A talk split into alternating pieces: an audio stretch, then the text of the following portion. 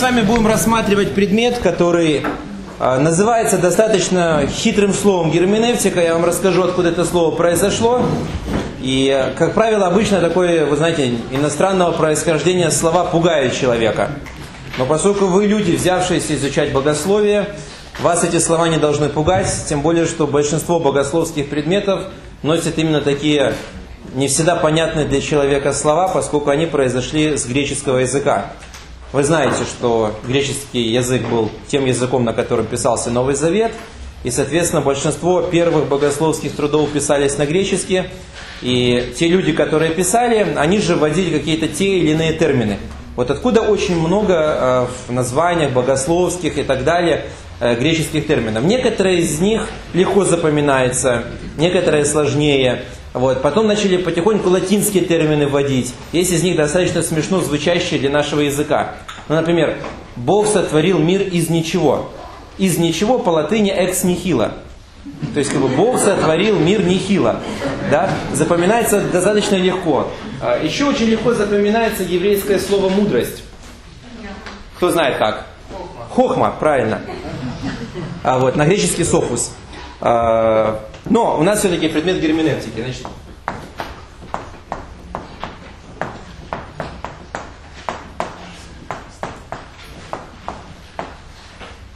э, тем, кто сидит на последних рядах, вам видно или надо больше букв писать?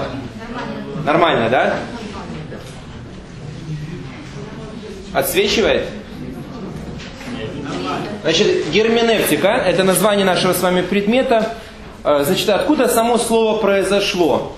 Э, кто-то из вас, возможно, читал греческую мифологию, вы знаете, у них там был целый пантеон богов. Во главе на горе Олимп сидел Зевс, в общем-то, и там куча различных было богов, полубогов и так далее. А вот, и, соответственно, греки придумывали для каждого из них свой образ жизни, там у них была куча легенд, ну, практически как у людей. То сходились, то разводились, то ревновали друг друга, там что только не творилось. А вот, и периодически что-нибудь такое замышляли, чтобы сделать среди людей. А вот, и некоторые боги, так скажем, были более благосклонны к людям, чем э, другие. И они иногда сдавали, что там решали. Они наверху, и людей предупреждали. Вот. А иногда те какие-нибудь такие решения принимали, что вообще непонятно было, что они хотят от людей. И у них был такой один из богов, Гермес, который был как бог-вестник, который приходил и передавал, значит, э, информацию оттуда сверху, что они хотят сказать людям, объяснял, толковал, помогал ее понять. Вот этого бога иногда рисовали обычно в таком шлеме, на котором были крылышки, и обычно у него были сандалии тоже с крылышками, потому что он такой был очень шустрый. Там услышат к людям, им рассказал, опять, опять туда наверх, то есть такой вот бог-вестник. Не знаю, почему потом э, вот его сандали с этими крылышками посох крылатый стали эмблемой таможни. А вот, э, э, видимо, от того, что они как только что-то увидели, туда, потом туда, да. А вот, э, но тем не менее, и вот это слово Гермес стало ассоциироваться с объяснением, изъяснением, толкованием. А вот, э, и таким образом, в общем-то, в итоге получилось, что, в общем-то, любое истолкование э, стали называть герменевтикой на греческом языке. То есть, когда с одной какой-то непонятной, может быть, информации выуживали что-то то, что было понятное, доводили к людям. Вот отсюда это слово и возникло, герменевтика. Вот, таким образом можно записать определение. А, герменевтика это наука о методах и законах толкования информации. Герменевтика – это наука о методах и законах толкования информации. Герменевтика – это наука о методах и законах толкования информации. В принципе, любой информации. То есть это не какая-то специфически библейская наука однозначно, скажем так, потому что герменевтика применяется постоянно, особенно когда с одного языка на другой язык какие-то произведения переводят, которые относятся к разным эпохам и так далее. Вот. Мы с вами будем заниматься в основном вопросами библейской герменевтики, то есть тех методов законов, которые касаются именно толкования, объяснения священного писания. И э, здесь возникает второй вопрос, который тоже является достаточно важным. А зачем нам это надо? Да? Когда мы что-то делаем, мы всегда хотим быть мотивированными. Если у нас нет мотивации, нам делать этого не хочется. Есть мотивация, мы это делаем. То есть есть нам в этом какая-то польза или нет. Почему мы, скажем, не можем просто открыть Библию и сразу начать читать? Ну что, мы настолько тупые, что не поймем, что там написано. Для кого сказано, что даже идущие, несведущие этим путем не заблудятся. Ну и что, как, как читаем, так и понимаем, и толкуем, и все на этом, правильно? Тем более, скажем, можем открыть на том языке, на котором мы понимаем, даже уже не нужно переводить. Ладно бы там на иврите или на греческом это все было. А вот, э, по этому поводу есть такая неканоническая притча. Вы нормально к неканоническим притчам относитесь? Есть канонические, они в Библии записаны. Вот, христиане обычно там не рассказывает. У нас есть неканонические притчи. Так вот, есть одна такая неканоническая притча. Апостол Павел решил вызвать глав различных конфессий для того, чтобы полтолковать с ними о тех ошибках, которые они допускают в богословии. Ну и в итоге был представитель, значит, патриарх православный, папа римский и представитель от всех евангельских христиан. Ну, первым решили отправить папу римского, все-таки одна из самых таких древнейших по устройству церквей на земле и так далее. Вот, он туда ушел, где-то через минут 20 так выходит, да, переборщили мы с поклонением Деве Марии, переборщили мы с этими всеми святыми, статуями и так далее. Конечно, неправильно, неправильно мы пошли. Ну и сел ждать, что же будет другим сказано. Заходит православный патриарх, через где-то минут 30 так выходит, да, все эти кости, мощи, молитвы за святых, свечи, иконы, святая вода и все остальное. Да, да, да, не туда пошли, не туда. Ну и остались ждать уже вдвоем с Папой Римским. Что же он скажет евангельскому христианину? Ну вроде бы ни икон, ни свечей, ни статуи, ни Марии. Час нету, два нету, три нету, четыре нету. Они уже заволновались. Открывается дверь. Апостол Павел выходит, правда. Выходит так под столба, вытирает и говорит, я же совсем не то имел в виду, когда об этом писал. А тот идет за ним с открытой Библией говорит, да ты читай, как написано.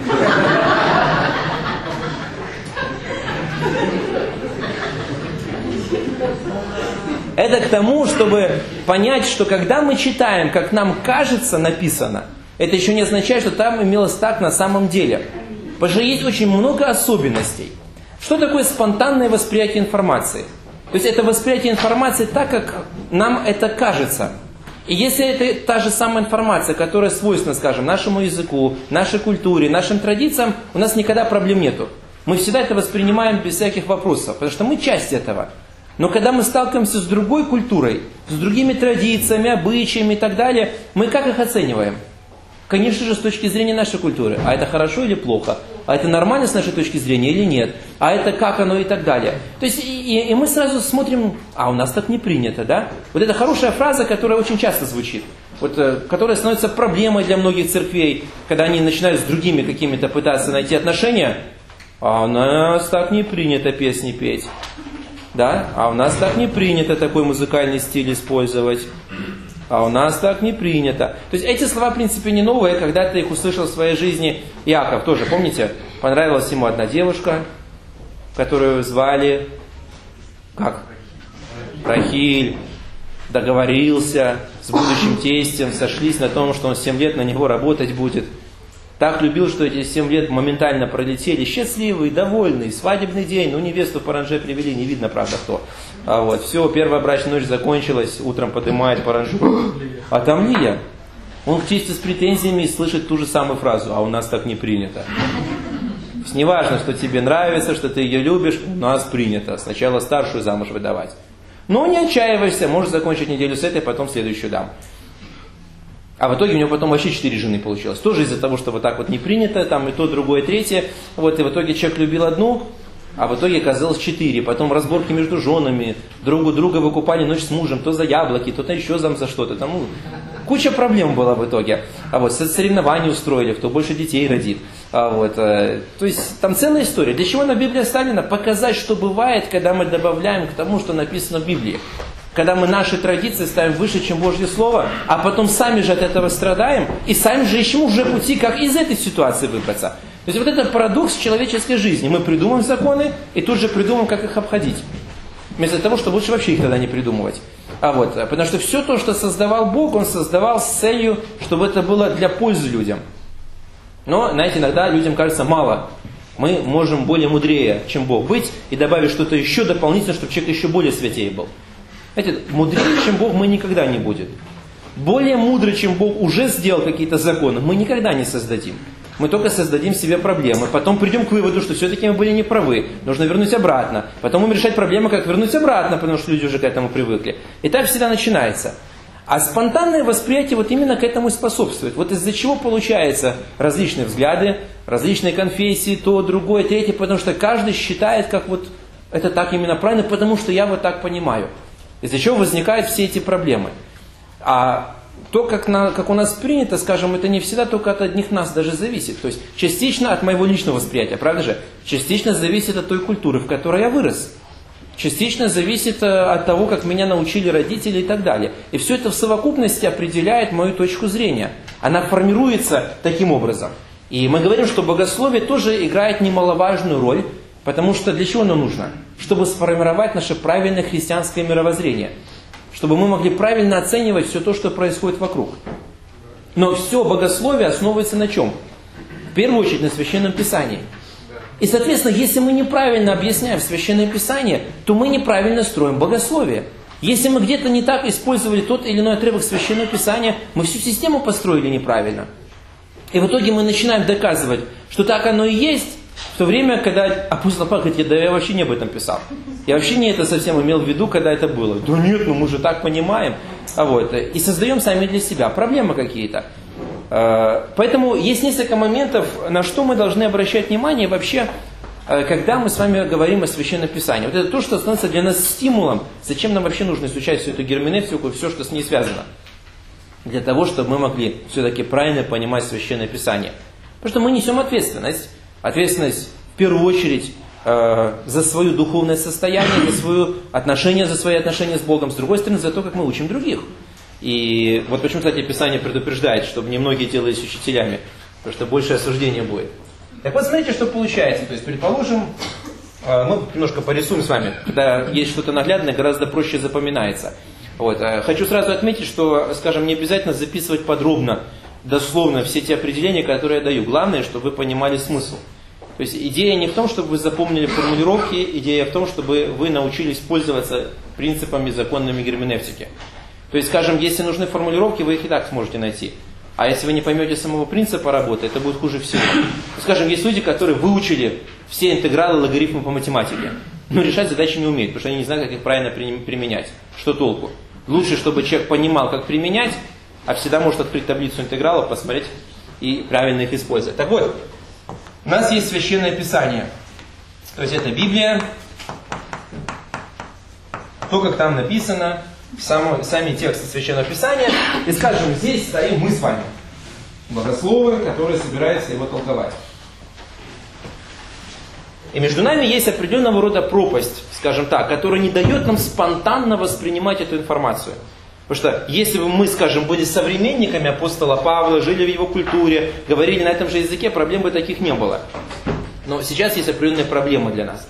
И нам нужно преодолеть. И вот мы должны понимать, какие барьеры находятся между нами и самим священным писанием, и что нам нужно преодолеть, что мы должны учитывать, когда мы с вами занимаемся толкованием.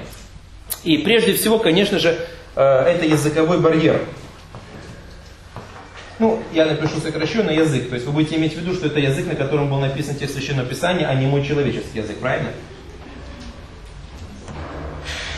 А, я думаю, у нас будет четыре колонны. На тот случай, если вы хотите знать, сколько нужно будет распределять. То есть одна... Ауч. Значит так, вторая будет. Третья. О, четвертая. Так что еще у нас будет раз столб, два столб, три столб. Значит, язык или языковой барьер.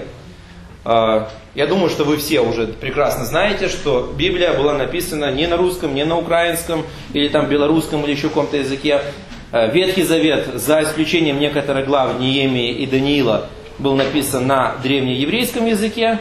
А вот э, эти главы были на таком халдейском наречии написаны. А Новый Завет был написан на древнегреческом языке. Есть, правда, упоминание, что, возможно, сначала Евангелие от Матфея было написано все-таки на арамейском, а потом переведено на древнегреческий. Но, по крайней мере, до нас дошли только древнегреческие тексты. Вот, таким образом, получается, Ветхий Завет, скажем так, обобщая древнееврейский язык, Новый Завет – древнегреческий язык. Древнееврейский язык немножко отличается от современного иврита. В чем есть определенные сложности? В древнееврейском пишутся только одни согласные – и поэтому иногда возникает проблема с чтением. потому что одна маленькая точка может поменять вообще весь смысл э, значения слова. А вот, э, в современном иврите э, чуть проще читается, добавлены гласные и полугласные. То есть вот эти вот маленькие такие вот, скажем, если взять еврейские буквы, а вот, э, э, допустим, здесь есть такие вот, может быть, видели, типа маленькой буквочки Т, три точки есть вот так вот, есть пять точек и так далее. Это гласные или полугласные.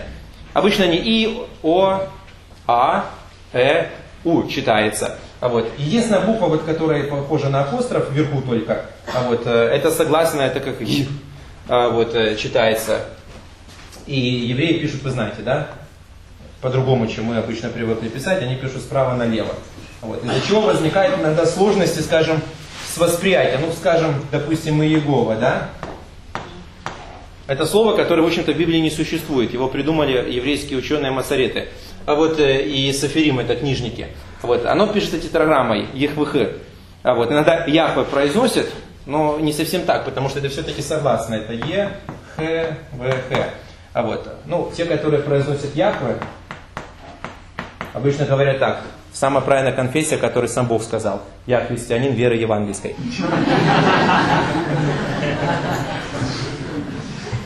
Это шутка. То есть оно читалось, но опять же, это тетраграмма как заглавные буквы. Вообще, э, если смотреть, опять же, касаясь языка, вот в этом есть особенность, скажем. Бог, когда Моисей спросил, как имя тебе, он сказал, я есть тот, кто я есть. Ну, в русском переводе написано, я есть сущий, а вот, вообще дословно в иврите хер и шер и хер. То есть я есть тот, кто я есть, или я есть тот, кем я буду. Там такая очень своеобразная еврейская форма глагола стоит. То есть я есть я, другими словами говоря. Меня ни с кем нельзя сравнить. То есть я особенно уникальный, как бы, как бы я ни пытался тебе дать какие-то свои характеристики, это все равно будет недостаточно, потому что я есть я.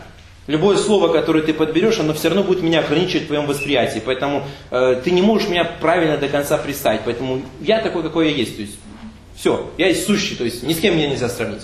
Вот, и они взяли заглавные буквы, от этого я есть, э, то есть я есть тот, кто я есть, и вот отсюда получилось это вот ЕХВХ. Как оно правильно огласовывалось, мы понятия не имеем.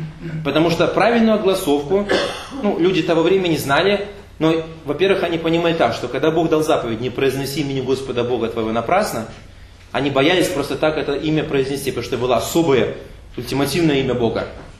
Поэтому его, как правило, произносил один раз в год первосвященник, когда входил в святое святых и обращался напрямую к Богу. Потому что считалось, когда это имя человек произнес, Бог непосредственно тут же обращает внимание – и если я, например, просто в обычном рассказе говорил бы, Бог мне помог, и сказал бы это имя, они понимают так, что я в этом случае произнес имя Господа Бога напрасно. Почему? Потому что я напрямую к нему не обращаюсь, я просто рассказываю о том, что он сделал. А Бог в это время, услышав свое имя, обратил на меня внимание, а я с ними разговариваю. Я таким образом, как бы, ну, оскорбляю его. Вот, э, э, и поэтому они заменяли какими-нибудь другими словами и так далее.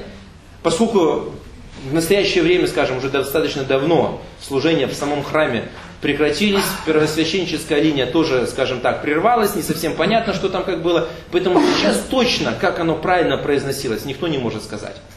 Вот. Но когда-то еще, до того, как все это случилось, еврейские значит, ученые, как я уже говорил, они предложили, давайте, когда мы просто говорим о Боге, чтобы не произносить имя Бога напрасно, будем как-то это имя по-другому чуть произносить, чтобы все понимали, что речь идет именно о Боге, но в то же самое время не совсем так, как Бог о себе сказал. И они предложили следующее. Давайте, говорит, возьмем имя Адонай, да? Ну, я опять же отсюда сюда напишу, чтобы было понятно, как эти гласные переходили. То есть согласные ДНИ пишется, а здесь получается вот гласные эти А, О, А.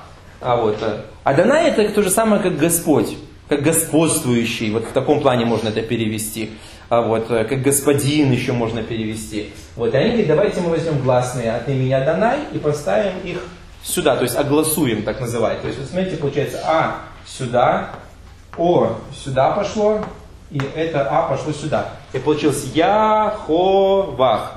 Вот откуда слово Иегова произошло. То есть это чисто придуманное самими евреями, имя для того, чтобы не произносить имя Господа Бога напрасно. Кстати, когда они переводят свои тексты, например, на русский язык, они обычно пишут вот так вот, чтобы сохранить принцип. Не Бог полностью пишут, а БГ.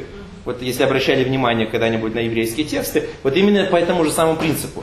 Так что, кстати, по отношению к свидетелям Иеговы, когда они утверждают, что это самое правильное имя Бога, вот, они просто-напросто не знают самой истории, откуда оно было взято. Ну, просто, скажем так, основатель э, движения иеговизма не знал об этом, А, вот, а евреи смеются и говорят, ну какой же это самое настоящее имя Бога, когда он так о себе никогда не говорил. Это точно так же самое, как слово Троица. Вы нигде его в Библии не найдете, это слово, которое было придумано христианскими богословами для того, чтобы обозначить понимание триединства Бога. Три лица в одном Боге, Бог Отец, Бог Сын, Бог Дух Святой. То же самое с Иеговой произошло, то есть это чисто вот таким образом было сделано. Э, для чего я вам это все говорил? То есть, как бы, смотрите, с одной стороны, знание языка дает нам возможность более глубоко что-то анализировать. Больше, более глубоко понимать какие-то те или иные вещи, которые, скажем, мы не видим, когда мы этого языка не знаем, и можем их не учитывать. Вот. И если посмотреть, например, э, древнееврейский язык или древнегреческий, э, есть всегда особенности, которые присущи тому или иному языку. И при переводе с этого языка на другой не всегда это возможно сделать чтобы перевести достаточно точно. Вот те из вас, кто изучал другие какие-нибудь языки, вы знаете, что, скажем, э, перевести, например, на тот же, допустим, там английский или немецкий, всегда, не всегда можно однозначно перевести. Ну, скажем, слово радость, веселье. В некоторых языках одно и то же самое слово. А мы делаем какое-то различие. Все-таки радость это радость, веселье это веселье. Это все-таки не совсем одно и то же. А вот, э, но, например, в нашем языке слово любовь мы ко всем случаям применяем скажем, любим сало там или картошку, или мясо там, любим на машине кататься, любим там своих детей, жену, мужа, э, родителей и так далее. Все равно одно и то же самое слово любовь. Хотя мы понимаем, что мы не можем сравнить любовь к родному человеку с любовью, например, там, к еде какой-то, но мы то же самое слово используем. Вот. В греческом четыре слова, которые обозначают любовь. Филиос, Торы, Жера, Загапа. Каждый из которых имеет свои оттенки, свои нюансы. Но опять же, видите, как смотрите, когда мы переводим, мы же не можем так различить, потому что нету такого аналога в нашем языке. В этом случае получается просто перевести как любить, из-за чего иногда возникает проблема. Возлюби врагов своих. И многие под любовью в основном понимают чувства. И начинают говорить, ну как эта Библия пишет о том, чтобы любить своих врагов? Ну за что их любить? Они там всяких бед кучу натворили и хотят, чтобы я к ним имел такие же чувства, как, скажем, своим родителям. Да ну.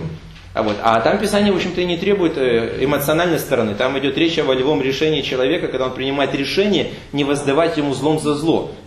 Молиться, чтобы Бог все-таки изменил этого человека, дал благословение, если даже будет нужно где-то помочь этому человеку. Но это не подразумевает эмоциональную сторону, чувства какие-то, которые должны быть. И, допустим, э, есть некоторые слова, которые, скажем, опять же, при переводе иногда меняют смысл слов. Ну, например, даже в русском языке современном это слово имеет немножко другое значение. Например, ничто худое в Царство Божие не войдет. Там вовсе не идет речь о комплекции человека, хотя многие этим как бы и оправдывают. Говорят, ну я поступаю по Писанию, потому что написано, что ничто худое Царство Божие не войдет, да? А вот. Но есть такое слово, правда же? Вот. Хотя по словам худо подразумевалось что-то плохое, да? Вот. Или какие-то нюансы, которые с этим связаны. Вот. Или же, например, есть слова, которые, допустим, ну, а я не говорю сейчас про украинский перевод, например, про русский синодальный перевод которые сохранились там еще со старославянских времен. Например, «прибудьте в покибытие». Что за покибытие? Да, это вечная жизнь. Вот тоже не всегда понятно. Ну, э, если еще очи знают, что такое, то ланиты не все знают, что это щеки. Рамена это плечи, чесла, вот э, пояс э, как бы человека это часть. Э, вот. Или же, например, есть слова достаточно, ну, скажем так, странно звучащие для нашего языка. Ну, вы люди взрослые, расскажу вам такой случай, у нас в церкви был. Э, где-то примерно процентов 30 э, детей в воскресной школе это дети неверующих родителей. Хотя они туда приходят, родители иногда их привозят, хотя сами на служение не остаются. Какое-то время проходит, потихоньку все-таки они немножко приобщаются к церкви. И обычно таким детям мы тоже дарим Библию в расчете на то, что будут ее читать родители. Вот. И как-то подарив Библию, через какое-то время приходит рассерженный отец одного из этих детей. Вы, сектанты, там извратили Библию, папа, опошлили все, что вы детям даете читать. Что там опошли? Что случилось? Короче, он открыл место, где написано «Собирайте себе сокровища во влагалище не ветшающие». Ну и, соответственно, вы поняли, да, что он подумал об этом. А вот. Но объяснили ему, что это старославянское слово, которое означает хранилище, склад. Вот, а не совсем то, о чем он подумал. И даже сказали, потому что он возмущался, что он там типа православную пойдет церковь докажет. Ну, там то же самое слово будет стоять, так что не думайте. А вот. Но вот это, кстати, вот одна из особенностей, кстати, опять же, даже языковой барьер уже нашего времени, скажем так, который возник совсем недавно. Что уже говорить о таком достаточно большом барьере, который возникает. Вот, кстати, почему мы должны иногда задумываться о том, что мы говорим, как, скажем, проповедники, евангелисты, людям неверующим. Мы иногда привыкаем к нашему, скажем так, библейскому религиозному языку. И возникают проблемы. Придет день Господень, как тать ночью. А муж что дать, да? Кто там куда придет? Вот. Э, слово достаточно странно звучит. Точно так же, как некоторые, скажем, наши выражения, которые мы понимаем совсем по-другому. Кто хочет отдать Богу душу, выйдите вперед. И мы помолимся за вас, возложив руки, и вы будете омыты кровью. Вы должны отдать себя в жертву благоугодную Иисусу Христу. Знаете, знаете, как это звучит? Кровью омыты, душу отдали. Ужас один. Мы понимаем совсем другое, но люди, которые впервые слышат, они совсем по-другому эту терминологию воспринимают. Мы это должны иметь в виду. И поэтому должны задуматься иногда, что люди понимают под тем, что мы им говорим. Так вот, смотрите, когда мы говорим о языке, о переводе, это не всегда так просто перевести с одного языка на другой. С одной стороны, из-за того, что не всегда есть абсолютно аналогичные слова. И поэтому приходится подыскивать максимально подходящее слово. С другой стороны, кроме того, что иногда слов таких вот абсолютно подходящих нету, иногда вообще таких слов нету. Ну, в частности, кстати, русский язык это миновало, например, или украинский. А, вот, э, но, э, допустим, когда переводили Новый Завет на язык эскимосов, они возникли с проблемой, что у них нет слова «радоваться», чтобы одним словом выразить в своем языке. Ну, люди, знаете, ведущие такой суровый образ жизни, а вот, как натуральные праведники, которые едва улыбнутся. А вот, э, и они постоянно там то на охоте, то на рыбалке, то оленей гоняют, там, то еще что-нибудь. А вот, и поэтому они так не особо эмоциональны. Зато у них около 20 слов есть, которое слово «снег», как слово «снег» переводится. А вот. Но в разных состояниях. Короткие слова. Ну, скажем, мы не так часто сталкиваемся с снегом, Поэтому мы обычно используем какие-то уже прилагательные, например, там снег рыхлый, снег свежевыпавший, снег растаявший, снег слежавшийся и так далее. Вот. А у них это все одно коротенькое слово. Потому что они привыкли, они живут почти когда постоянно снег. Поэтому сказал, блин, какое-нибудь там короткое слово. Все понимают, ага, это означает, что тот снег, который только что выпал, но уже успел немножко слежаться и потаять. А, вот. И вот когда начали переводить на, на их язык Евангелия, они столкнулись с проблемой, у них нет слова радоваться, чтобы одним словом сказать. А в Библии, знаете, сколько много выражений. Радуйтесь, радуйтесь Господи, всегда радуйтесь. Ну, а как вы ну, описываете эту эмоцию, когда, скажем, там пошли на охоту, там нерпу завалили, там, или у вас собаки хорошие, там оленей много в этом году уродилось, там или еще что-то. Тот подумал, говорит, ну, мы говорим обычно так, я чувствую себя как собака, которая виляет хвостом. А вы знаете, собака, когда довольная, она не только хвостом, она там чуть ли не всем задней частью начинает махать. А они на собаках ездят, они привыкли. Теперь представьте, как звучал на их языке текст выражение «радуйтесь о Господе», да? Чувствуйте себя о Господе, как собака, которая виляет хвостом. И еще раз себя так чувствуйте.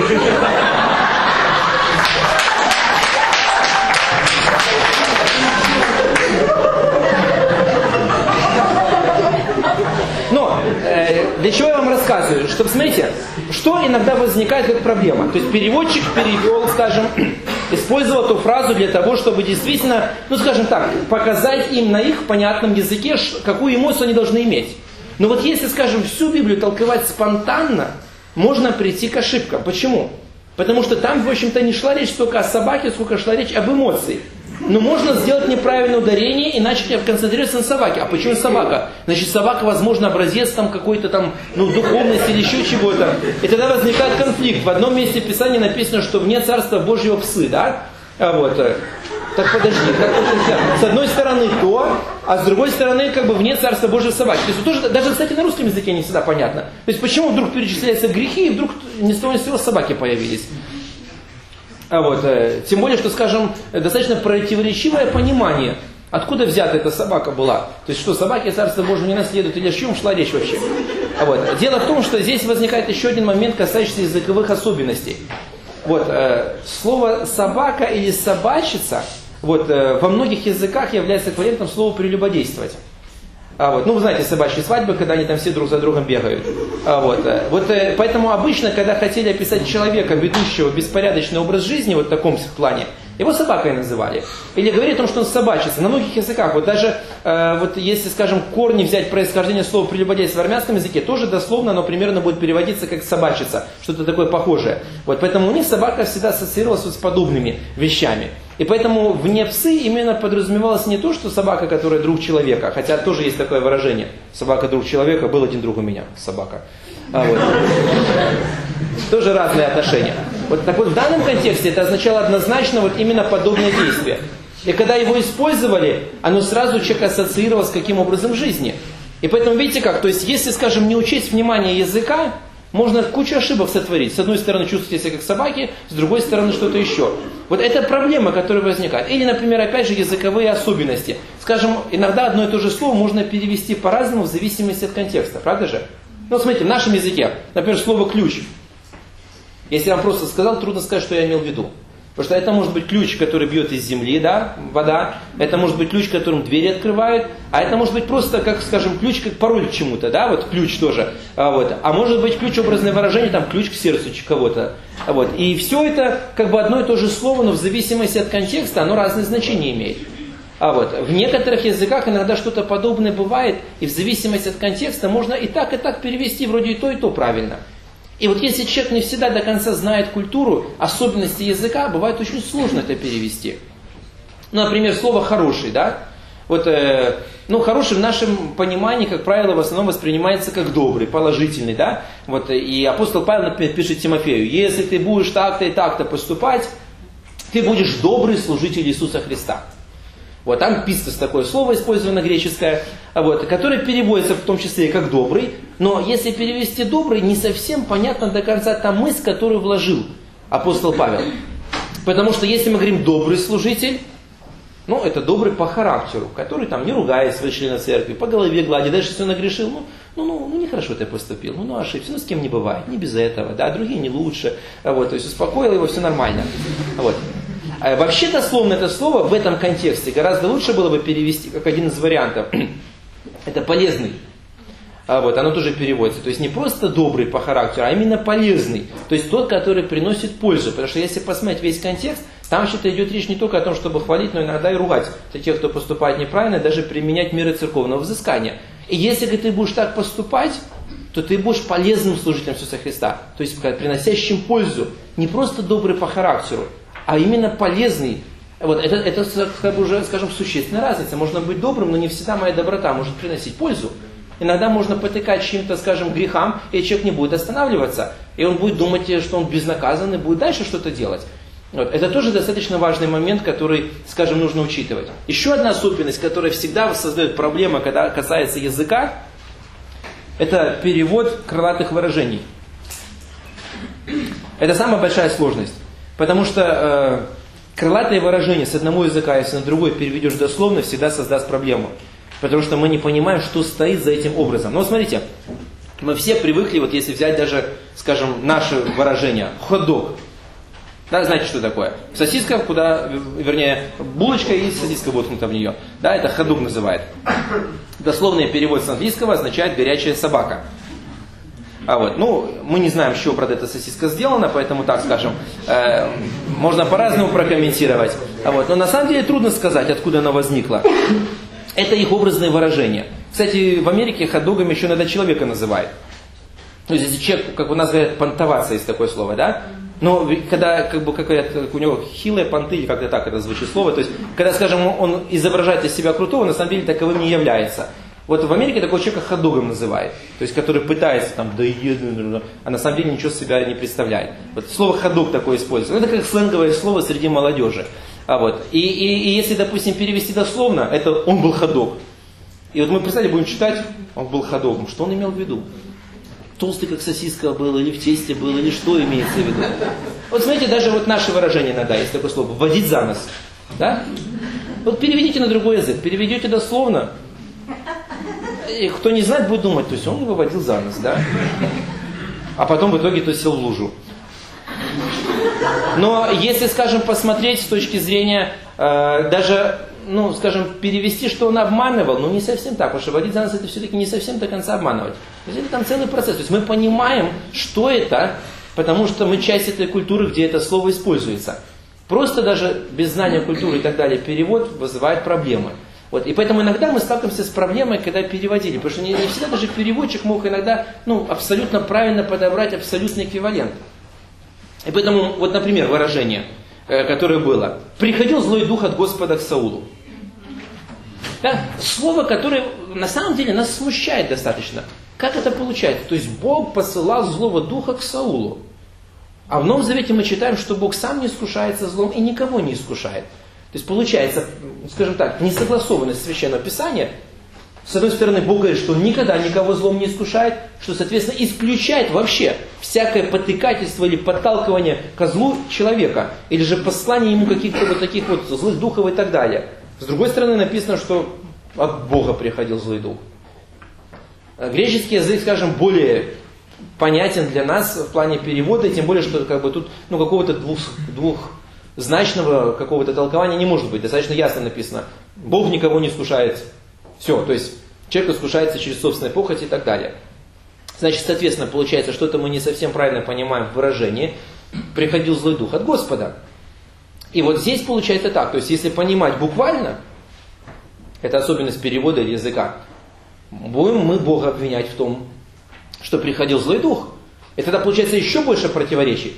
А когда приходил Давид и играл, злой дух уходил.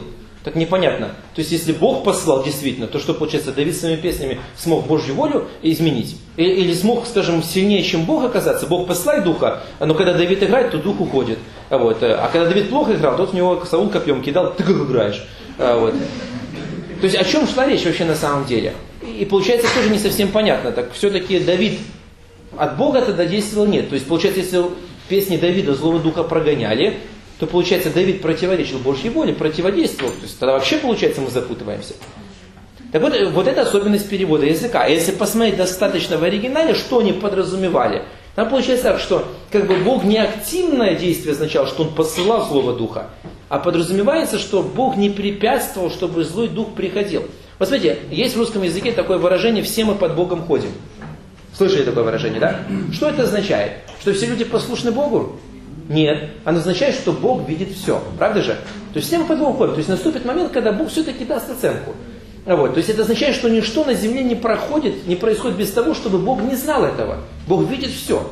Вот это примерно тот же самый эквивалент выражения, что приходил злой дух от Господа. То есть имеется в виду, Бог видит все. И поскольку, когда Саул был послушен Богу, Бог защищал его, Божья охрана была над этим человеком. Но когда Саул отступил от Бога, Бог снял с него свою защиту. И, соответственно, таким образом от Бога не было препятствия или запрета, чтобы злой дух приходил, потому что Саул был на территории уже злых духов. То есть он был под их влиянием. Но когда приходил Давид, который был э, с Господом, и помните, есть такое выражение в Библии, что Господь живет среди словословий, да? То есть там, где люди поклоняются, прославляют Бога, там проявляется Божье присутствие. Опять же, нужно правильно понимать, Бог вездесущий. Поэтому такого понятия, что вот Бога не было, а теперь Он пришел, ну, оно не совсем богословски правильное. Мы иногда молимся, Господи, приди к нам, как будто бы его нет, а теперь вот он пришел. Но действительно, на самом деле, как бы, ну, библейски это не совсем правильное выражение. Потому что Бог всегда везде. Мы подразумеваем, Господь, приди к нам, то есть Господь, прояви явно для нас свое присутствие. Вот. Хотя у некоторых людей действительно складывается такое впечатление. Пока я не помолился, Бога не было. Делаю, что хочу. А теперь я помолился и призвал Божье присутствие. Все, служение началось. Бог же здесь. Хотя бы надо притвориться, что ты слушаешь, что ты работаешь, ждать, а вот он же на тебя смотрит. Потом ушел, все, как бы Божье присутствие закончилось. Где-то Бог, видимо, в другом месте. Вот. Это не совсем правильное выражение. Так вот, в данном случае приходил за дух от Господа, скажем, перевести недословно, как оно написано, но более понятно. Можно было перевести так. И приходил злой дух Саулу, не, при, не получая запрета от Господа. Тогда мы не можем Бога обвинить в том, что он э, посылал злого духа. Наоборот, мы понимаем, что как результат свободной воли человека Саул ушел от Бога, и Бог уже больше его не защищал, поскольку он не захотел быть вместе с ним, и поэтому и не препятствовал злому духу приходить. Совсем по-другому становится понятно, правда же? Точно так же самое, как ожесточил Бог сердце фараона. Это все к тому же относится. Потому что, опять же, получается, если понимать активное действие со стороны Бога, мы можем оправдать какой-то мере фараона. Может быть, он был добрым человеком. Может, он сказал, да, конечно, евреи, идите поклонитесь своему Богу. И копыта свои с собой забирайте. Помните, там они грозили, что и копыта не оставим. Да берите, пожалуйста. Вот, идите, поклоняйтесь и все. Ну что я могу сделать, если Бог меня ожесточает? Он ничего не может сделать, потому что Бог ожесточил все. Потом возникает вопрос, если ты, Бог его ожесточил, то за что ты его наказываешь? Ну, как бы странно немножко, да, получается, Бог сам себе противоречит, но Бог никогда так не делает. Бог ожесточил сердце Афона, опять же, подразумевает не активное, а пассивное действие со стороны Бога. То есть для Бога нет невозможного ничего. И помните, Писание говорит, если Бог открыл двери, их никто не закроет. Если Бог закрыл, их никто не откроет. Вот. Но Бог определив то, что Он дал человеку свободную волю, и Он дает возможность человеку реализовать эту свою свободную волю. если только человек ее, скажем так, не подчиняет Божьей воле. Вот поэтому, когда Бог что-то делает в нашей жизни, хотя мы и не хотим, это все-таки результат отчасти нашего подчинения. В какой мере? Мы молимся все-таки. Воля Твоя на земле, пусть будет так, как и на небе. Да? То есть мы призываем Божью волю, чтобы она была в нашей жизни. Хотя мы не до конца этого понимаем, но все-таки мы позволяем. Далее мы говорим, что Ты, Господь, властвуй над нами, да, будь нашим Господином. Что дает право, как бы скажем, Богу, вот в рамках того, как Он сам учредил, влиять в нашей жизни, иногда что-то делать, то, что нам, может быть, не совсем нравится, но опять же с целью для того, чтобы помочь нам идти тем путем, каким мы должны идти. И вот в данном случае, когда Бог ожесточал сердце фараона, опять же подразумевает, что Бог, дав фараону свободную волю, не препятствовал тому, чтобы фараон ожесточался на евреев, но тем не менее Бог, имея предвидение, знал, что он будет защищаться, и использовал это для того, чтобы проявить разницу между теми, кто служит Богу, и теми, кто не служит. Потому что эти казни очень хорошо выявили различия. Везде была тьма, кроме земли Гесем. Везде эти жабы прыгали, кроме земли Гесем. Везде мошки летали, кроме земли Гесем и так далее. То есть была разница. И они четко понимали, в чем различие. Бог знал это, и Бог мог использовать в том числе и негативные вещи – но это не означает, что он специально побуждал. Поэтому мы не можем обвинить Бога в том, что фараон жестоким был. Это была вина чисто фараона. Вот, поэтому это, скажем, такие вот моменты, касающиеся языка. Да? То есть вот одна из таких особенностей, которые тоже мы можем с вами увидеть э, вот э, подобные моменты. Поэтому, конечно же, хорошо, когда мы можем анализировать тексты на оригинальном языке. Потому что это дает нам возможность увидеть всю глубину текста. А вот, э, а, ну, понятно, что для нас это сложно, то есть нужно учить библейские языки, скажем так, еврейский, греческий, вот, но можно пользоваться симфонией. Кстати, вот если говорить о составлении богословия, то богословие обычно, когда составляется, составляется, берутся цитаты, анализируются именно с языков оригинала. Вот вы замечали иногда, когда э, мы читаем, например, там, скажем, русский перевод, есть иногда слова, которые написаны курсивом. Это те слова, которых вообще нету. Но их необходимо было вставить для того, чтобы помочь понять смысл.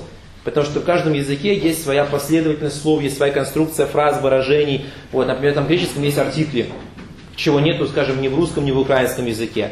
А вот, и есть некоторые странности, ну, например, скажем, дух э, в греческом языке среднего рода. Всегда. А вот, э, и поэтому, когда идет речь о духе человеческом и так далее, будет среднего рода. Но Дух Святой, как личность, стоит с артиклем мужского рода. Что сразу, как бы, когда мы читаем текст, делает нам возможность увидеть, а где идет речь о Духе, как о Духе Святом, как личность, где речь идет о Духе, как о Духе человеческом и так далее. Это разные абсолютно вещи.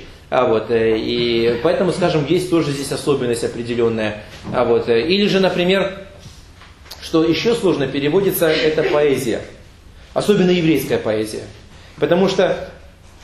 Так, перерыв у вас. Все, перерыв.